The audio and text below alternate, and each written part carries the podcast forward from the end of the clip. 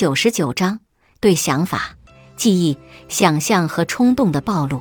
对那些害怕外部物体或情境的人来说，制定暴露计划并进行具体暴露练习相对来说是比较直接的活动。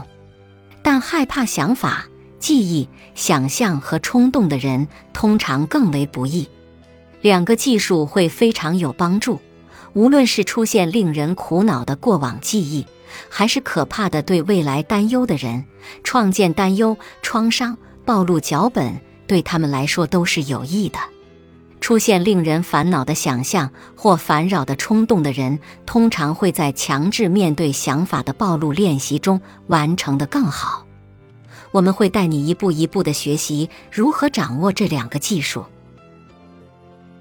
本集播放完毕。感谢您的收听，喜欢别忘了订阅专辑、关注主播，主页有更多精彩内容。